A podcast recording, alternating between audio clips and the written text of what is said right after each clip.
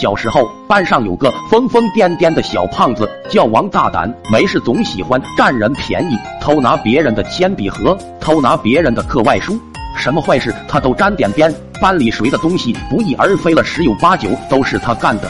有段时间，估计是跟着家长看了什么乱七八糟的电视剧，他在班里逮着男的就亲。对，男的。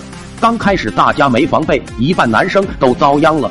之后那段时间，班上男的都躲着他走，我也不例外，跟做贼一样。一旦落单，就要赶紧看看周围，颇有当年间谍战那味了。但是常在河边走，哪有不湿鞋？纵使我百般小心，还是着了他的道。可能是太久没逮到人，搞得他饥渴难耐，于是破罐子破摔，竟然直接在刚下课，同学还没走出教室的时候，就把我当众按到了讲台上，开始亲我脸。班上遭过殃的同学不但不来救我，还开始拍手叫好。我拼死反抗，无奈当时我身材瘦小，比不过他五大三粗，但是我没有放弃，心想那哪能啊？我孔二愣啥时候受过这种气？怎么能光你占我便宜，我不占你便宜？所以我当场做出了人生中最错误的选择，亲回去。结果讲台之上，大庭广众之下，全班四十多双眼睛齐刷刷的盯着我俩，开始怼对嘴。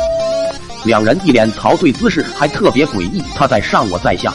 当我终于反应过来情况不对的时候，已经晚了。我至今都忘不了班主任进来看到我们时那仿佛厉鬼般的表情。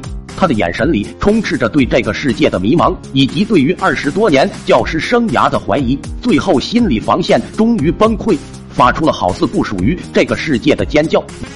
看到老师过来，王大胆才终于放过了我。起身时还意犹未尽的咂了咂嘴，而我则瘫倒在讲台上，仿佛魂被抽干了，动弹不得。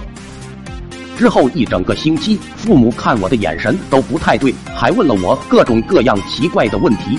这件事情也成为了我整个小学最惨痛的回忆，至今想起来人会止不住打冷战。